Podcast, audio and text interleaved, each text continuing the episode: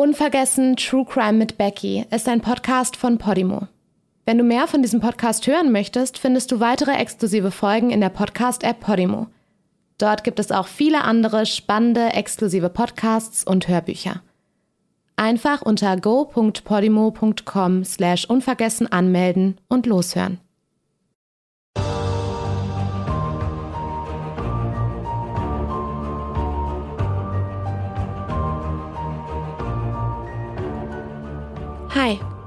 Willkommen zu einer neuen Folge Unvergessen, einem Podcast über ungeklärte Mordfälle und Vermisstenfälle.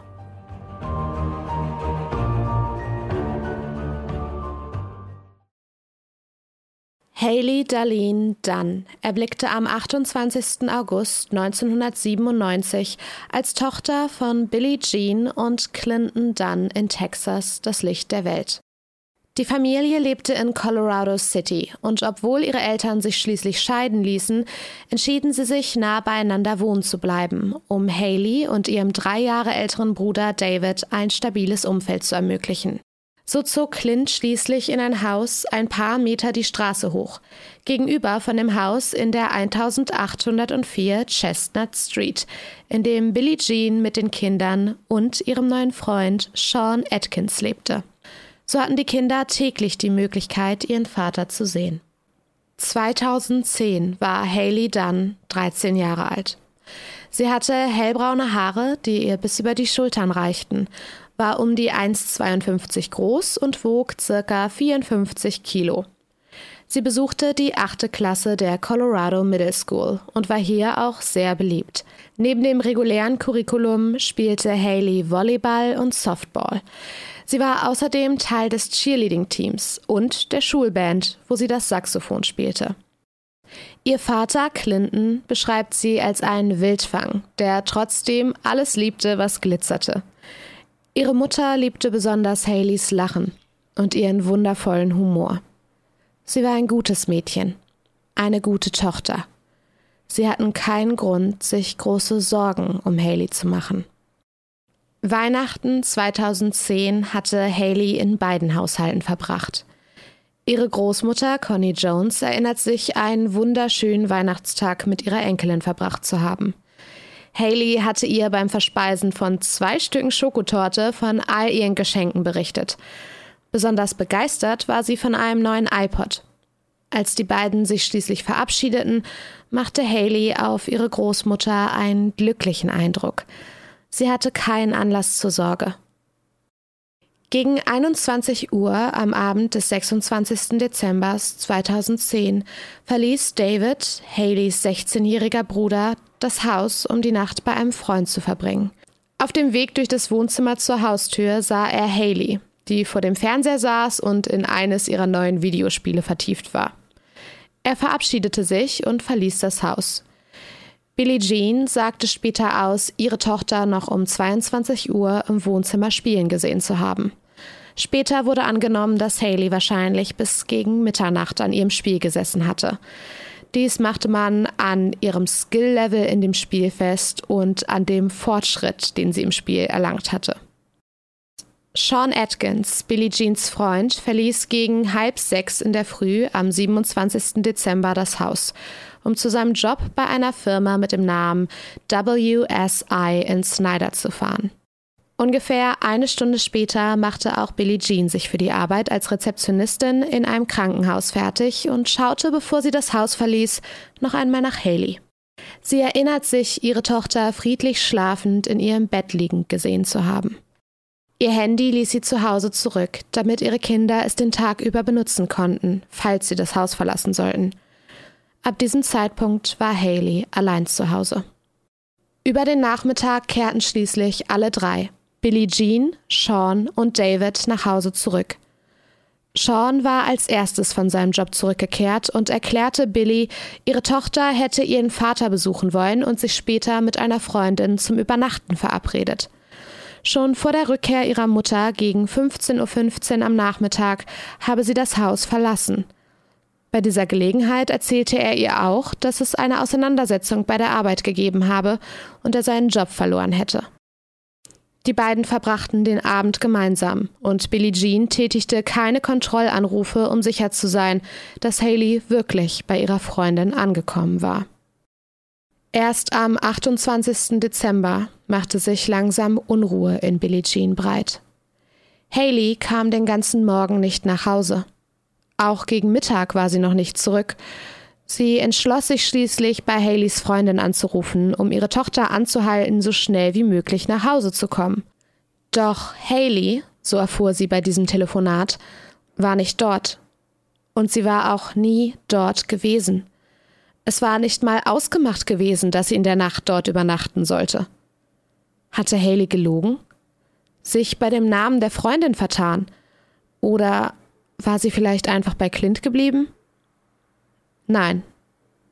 Auch ihr Vater hatte Haley nicht gesehen. Noch schlimmer. Sie war am Vortag nie an seinem Haus angekommen. Das ungute Gefühl, das Billie Jean schon den ganzen Morgen verfolgte, brach sich nun Bahn und wurde zu Panik. Um 16 Uhr am 28. Dezember kontaktierte sie die Polizei und meldete ihre Tochter Haley als vermisst. Sean beschrieb den Ermittlern, was Haley bei ihrer letzten Begegnung getragen hatte eine blaue Jogginghose, ein helles T-Shirt und pink-weiße Turnschuhe. Andere Quellen sollten jedoch später berichten, dass Haley, wenn sie überhaupt Schuhe getragen hatte, Flipflops angehabt hatte. Direkt wurde eine große Suche angelegt, bei der sowohl Polizeibeamte als auch die Zivilbevölkerung, Nachbarn und Freunde der Familie mithalfen. Bei einer Suche mit Spürhunden am 31.12. konnte Haleys Geruch bis auf halbem Weg die Straße entlang zu ihrem Vater verfolgt werden. Auch an einem nahegelegenen Hotel schlugen die Hunde an. Doch nachdem man sich dieses genauer angesehen hatte, konnte die Polizei weitestgehend ausschließen, dass Haley jemals dort gewesen war. Auch die Häuser ihrer Eltern wurden genauer unter die Lupe genommen.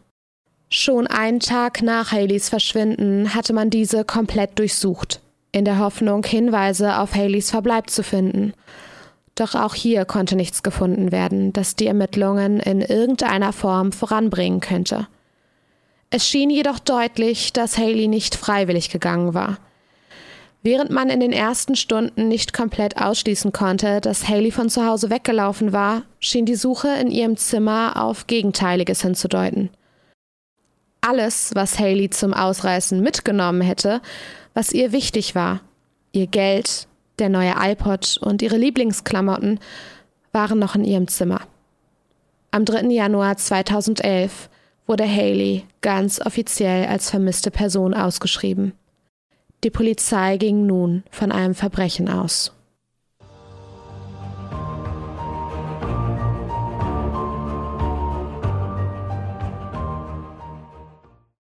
Haleys Verschwinden nahm die Gemeinde in Colorado City sehr mit. Schon am 2. Januar hatte es eine Mahnwache für die 13-Jährige gegeben, bei der sich um die 750 Menschen zusammentaten, um der Teenagerin zu gedenken und ihrer Familie Kraft zu geben. Auch in den Medien wurde der Fall direkt groß aufgearbeitet. Überall suchte man nach Haley, Bald zog die Colorado City Police auch noch die Texas Rangers und das FBI zu dem Fall hinzu. Auch die Organisation Class Kids, die 1994 nach der Entführung und Ermordung der zwölfjährigen Polly Class im Oktober 1993 ins Leben gerufen wurde, sowie eine Bürgerinitiative in der Suche nach Haley mit dem Namen Haley's Angels, setzten sich in der Suche nach dem Teenager ein. Man war entschlossen, die 13-Jährige endlich nach Hause zu bringen. Am 6. Januar wurden überall im Staat Texas große Vermisstenplakate und Anzeigetafeln mit Haleys Gesicht und ihren Eckdaten befestigt, um so viele Menschen wie möglich auf ihr Verschwinden aufmerksam zu machen, um hoffentlich endlich einen Hinweis zu bekommen, was mit ihr geschehen war.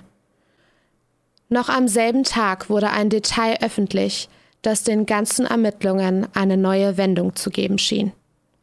Haleys Mutter, Billie Jean, hatte sich während der Befragungen durch die Polizei Lügendetektortests unterzogen und war durchgefallen. Mehrmals. Gleiches galt für ihren Freund Sean Atkins, den Mann, der Haley zuletzt gesehen hatte.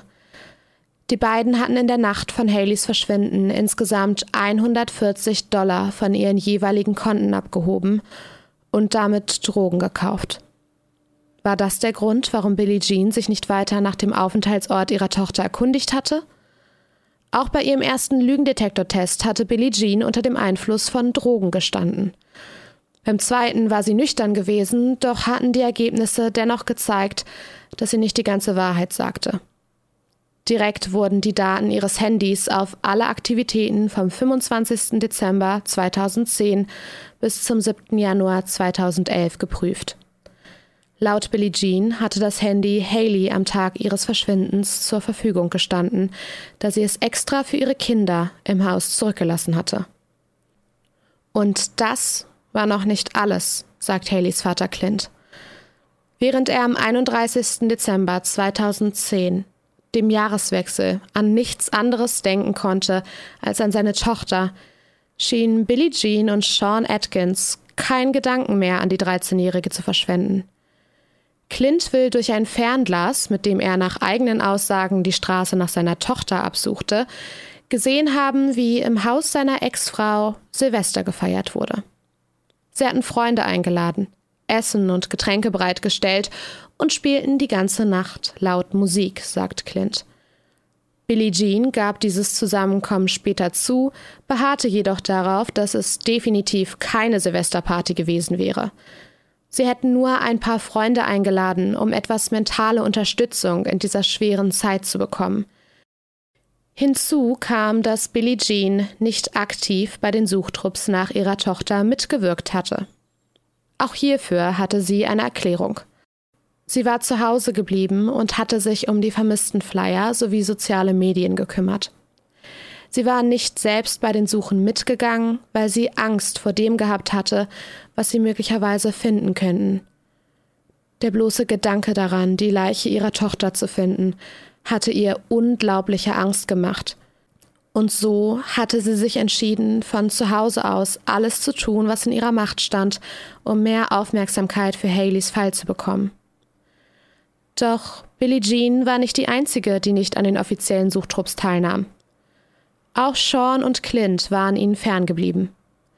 Clint führte nach eigenen Aussagen in dieser Zeit seine eigenen Suchen durch, schaute in Container, in verlassene, abgelegene Gassen.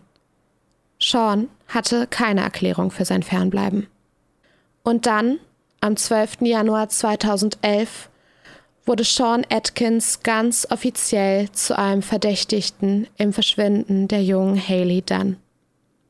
Nicht nur, dass er der Letzte gewesen war, der Haley am Tag ihres Verschwindens gesehen hatte, seine Beziehung mit Billie Jean schien ebenfalls sehr unbeständig gewesen zu sein. Diese beharrte später in Interviews immer wieder, Sean wäre nicht als eine neue Vaterfigur in das Leben ihrer Kinder getreten, sondern als Vertrauter, als guter Freund. War er das? Polizeiunterlagen sprachen eine andere Sprache. Im Februar 2010 war aus dem Haus der Familie dann ein Notruf bei der Polizei eingegangen.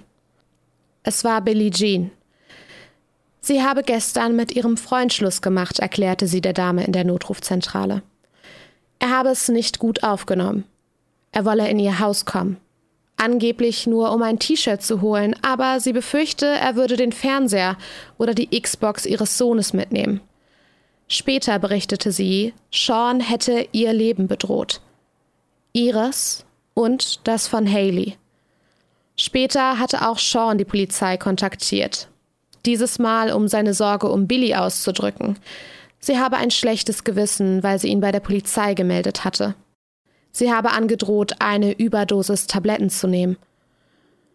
Neben den Berichten der beiden hört man in den Aufzeichnungen aus der Notrufzentrale jedoch noch etwas anderes.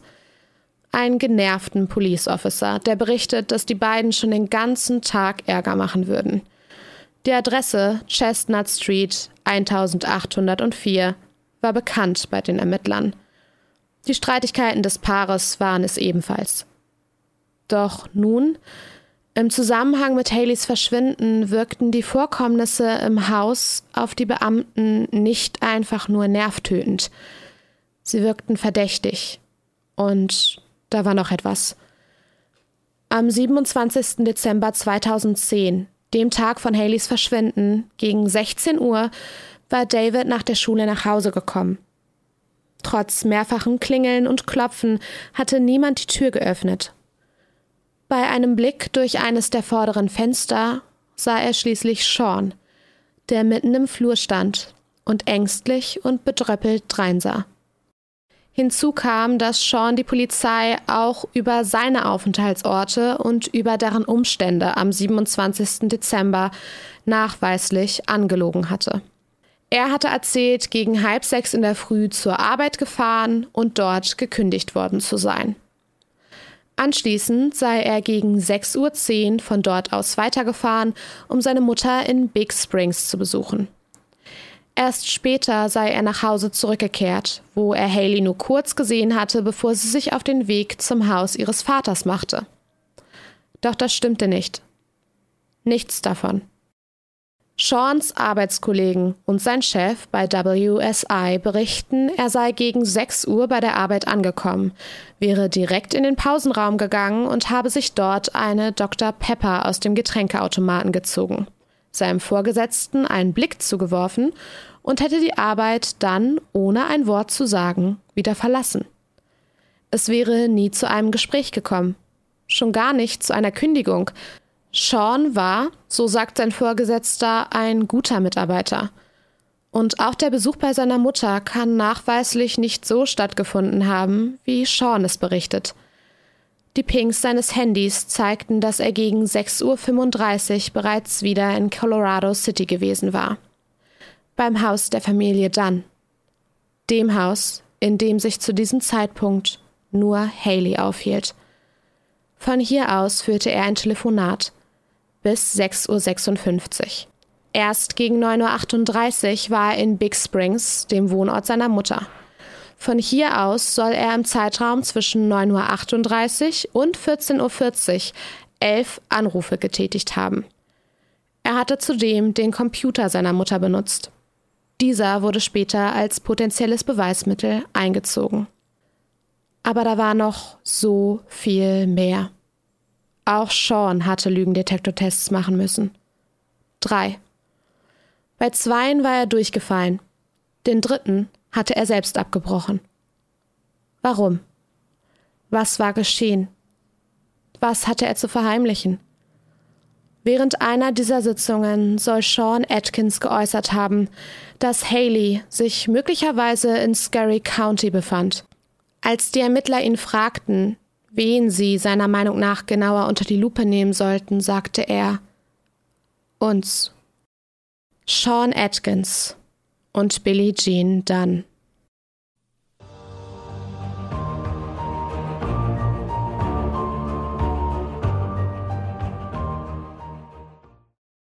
Nach dem letzten Lügendetektortest hatte Billy Sean gebeten, ihr Haus zu verlassen. Sie war sich seiner Unschuld nicht mehr vollends sicher, beharrte jedoch weiterhin darauf, selbst nichts mit dem Verschwinden ihrer Tochter zu tun gehabt zu haben. Clint Dunn Haleys Vater ist da ganz anderer Meinung. Er ist sicher, dass seine Ex-Frau und ihr Freund ganz genau wissen, was mit Haley geschehen ist. Sie hätten ein seltsames Hobby gehabt, berichtet er. Hexerei. Billy hätte sich intensiv mit diesem Thema beschäftigt, sagt er. Vielleicht hatte Haley etwas mitbekommen, das sie nicht hätte mitbekommen sollen. Vielleicht hatten sie Angst gehabt, Haley könnte sie verraten. Noch kurz vor der Durchsuchung ihres Hauses am 29. Dezember 2010 soll Billy zu einer befreundeten Nachbarin, Vicky, gegangen sein, um dort eines ihrer Bücher zu verstecken. Sie habe diese angefleht, es zu verstecken und der Polizei nichts davon zu erzählen. Doch die Neuigkeit hatte sich schnell rumgesprochen, und als Clint davon hörte, setzte er die Polizei direkt darauf an. Doch diese interessierte sich viel mehr für ein anderes Hobby des Paares. True Crime. Im Schlafzimmer der beiden hatte man mehrere Stapel ausgedruckter Artikel über Serienmörder, Sadisten und andere Gewaltverbrechen gefunden. Hunderte von Seiten. War das der Ursprung allen Übels? hatten sie sich so viel mit Gewalt, Leid und Mord beschäftigt, dass es schließlich zu einem furchtbaren Verbrechen kam? Einem Mord? An Haley? Nein, sagt Billy. Sie und Sean hätten sich einfach sehr für True Crime interessiert. Es war ihr Hobby, sich damit auseinanderzusetzen, so wie es das Hobby vieler Menschen war. Das hieß nicht, dass sie selbst ein Gewaltverbrechen begangen hatten oder eines begehen wollten. Nein. Während immer mehr düstere Wahrheiten über die Familie ans Licht kamen, wurde an allen Fronten intensiv weitergearbeitet, um Haley endlich zu finden, um sie nach Hause zu bringen. Die Polizei hatte für die ersten Wochen der Ermittlungen eine Kommandozentrale in Colorado City eingerichtet, um allen Hinweisen so schnell wie möglich nachgehen zu können. Mehrere hundert gingen bereits in den ersten Tagen ein, sagt der City Manager Peter Krampfer in einem Interview. Jedem Hinweis ging man mit Nachdruck nach, folgte jeder Spur, die irgendwie zu Haley führen könnte. Auch die Suchen kamen nicht zum Stillstand. Am 15. Januar durchsuchten Suchtrupps der Polizei mit Leichenspürhunden Mülldeponien in Albileen und in Big Springs. Ohne Erfolg. Trotz Minustemperaturen versuchte man, die Suchen aufrechtzuerhalten, versuchte Antworten zu finden. Irgendwelche Hinweise. Hinweise auf Haley. Dann im Februar 2011 erneut eine Nachricht, die an der Unschuld der Familie zweifeln ließ. Man hatte sowohl einen USB-Stick im Haus der Familie Dunn als auch den Computer von Sean Atkins Mutter durchsucht. Was man fand, schockte die Ermittler. Hunderttausende von Bildern. Kinderpornografie. Sodomie. War das der letzte Hinweis? Der Hinweis auf ein Motiv. Am 17. März 2011 stellte sich Billie Jean Dunn der Polizei. Sie gab zu, gelogen zu haben, als man sie nach Sean Atkins befragt hatte. Unter anderem zu seinem Aufenthaltsort, als die Polizei ihm einen Durchsuchungsbefehl überreichen wollte. Sie wurde festgenommen und bekam am 15. Juni 2011 ein Urteil von einem Jahr auf Bewährung. Sie und Sean sollen daraufhin gemeinsam nach Austin, Texas gezogen sein. Über die nächsten Monate wurden die Suchen nach Haley immer weniger. Immer weniger freiwillige Sucher erschienen. Die Polizei ging mittlerweile stark davon aus, dass man Haley nicht mehr lebend finden würde. Es blieb zu hoffen, wenigstens noch ihre Leiche bergen zu können, um der Familie einen Ort zum Trauern und die Möglichkeit, Abschied zu nehmen, geben zu können. Und dann, im März 2012, schließlich ein kurzer Hoffnungsschimmer in den Ermittlungen. Ungefähr 1,5 Kilometer entfernt vom Haus von Sean Atkins Mutter in Big Springs wurde eine Leiche gefunden. Fast nur noch ein Skelett. War es Haley? Konnte man sie nun endlich nach Hause bringen? Nein, es war nicht Haley. Das Skelett war das eines unidentifizierten Mannes. Ein neuer Rückschlag. Die Hoffnung schien immer mehr zu schwinden. Im August 2012, wenige Tage vor dem Tag, der Haleys 15. Geburtstag hätte werden sollen, wurde erneut eine Mahnwache für den Teenager abgehalten. Der 16. März 2013 war der Tag, an dem Haley endlich nach Hause gebracht werden konnte. Ihre Überreste wurden nahe dem Lake J.B. Thomas in Scurry gefunden. 56 Kilometer von ihrem Zuhause in Colorado City entfernt. Scurry. Hatte Sean das nicht erwähnt? Es brauchte dreieinhalb Tage, um alle Knochenreste von Haley zu bergen. Sie waren verstreut und unvollständig. Erst über einen Monat später, am 26. April, konnten die Ermittler zweifelsfrei sagen, dass es Haley war, die sie gefunden hatten. Ihre Gedenkfeier fand im Mai statt, in ihrer alten Schule, der Colorado Middle School, wo Haley so glücklich gewesen war, wo sie so viele Freunde hatte. 350 Menschen kamen zu dieser Gedenkfeier, um sich von der 13-Jährigen zu verabschieden, um sich an die zu erinnern, die sie war. Erst viele Jahre später, im Januar 2017, wurden Haleys Überreste an ihre Mutter überstellt. Ganz zum Entsetzen ihres Vaters. Clint glaubt bis heute, dass Billy etwas mit dem Tod seiner Tochter zu tun hatte.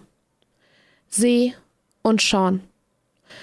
Ein Jahr vor Haleys Verschwinden habe er eine intensive Auseinandersetzung mit Sean gehabt. Es wäre handgreiflich geworden. Vielleicht wollte Sean sich an ihm rächen? Hatte er seinem kleinen Mädchen deswegen etwas angetan? Warum hatte Billy ihn gedeckt? Hatte sie mitgeholfen? Oder war das Motiv noch düsterer? Hatte es etwas mit den Bildern auf seinem Computer zu tun? Haley mochte Sean nicht, sagt Großmutter Conny. Sie hatte Angst vor ihm. Die ganze Nacht lief er immer im Haus auf und ab, soll Haley erzählt haben, telefonierte lautstark, schloss sich im Bad ein, stundenlang und stand vor ihrer Tür. Stand dort und sah sie an, beobachtete sie. Conny sagt, ihre Enkelin habe die Angst geäußert, dass Atkins irgendwann hereinkommen könnte, dass er ihr wehtun könnte. Haleys Onkel, Roger Ostrander, erinnert sich, einige Tage nach Haleys Verschwinden mit Atkins gesprochen zu haben.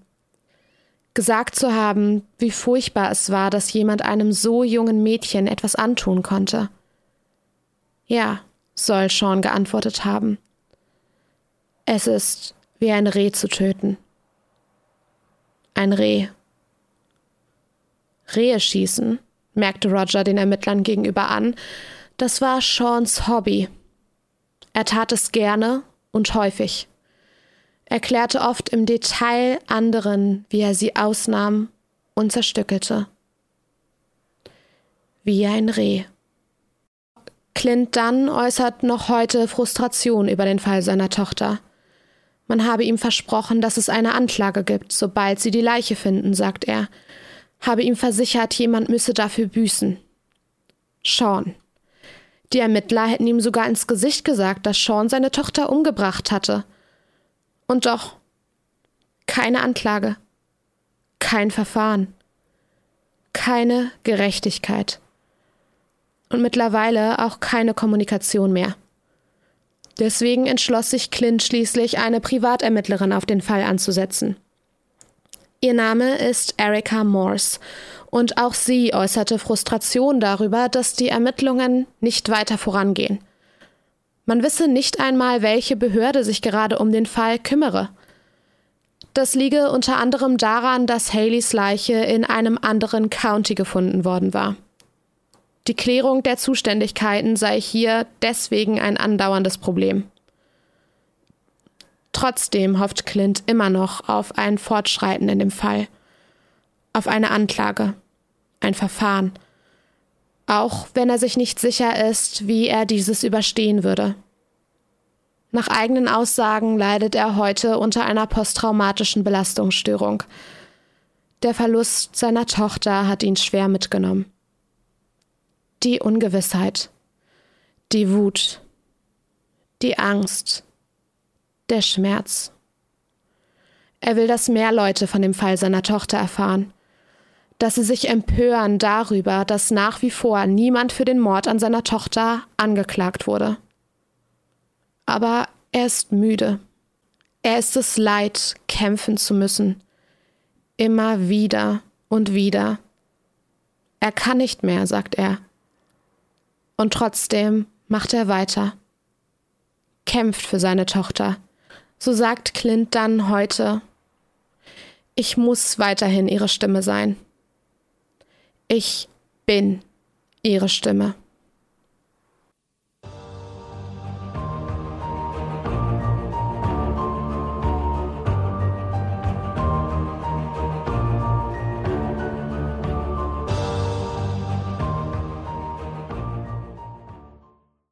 Unvergessen, True Crime mit Becky ist ein Podcast von Podimo.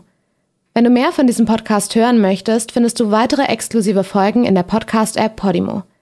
Dort gibt es auch viele andere spannende, exklusive Podcasts und Hörbücher. Du kannst das Probeabo jederzeit kündigen. Um deine Anmeldung abzuschließen, wirst du auf der Seite deine Bezahldaten hinterlegen müssen. Aber keine Sorge. Wenn du innerhalb der 30 Tage kündigst, zahlst du natürlich keinen Cent.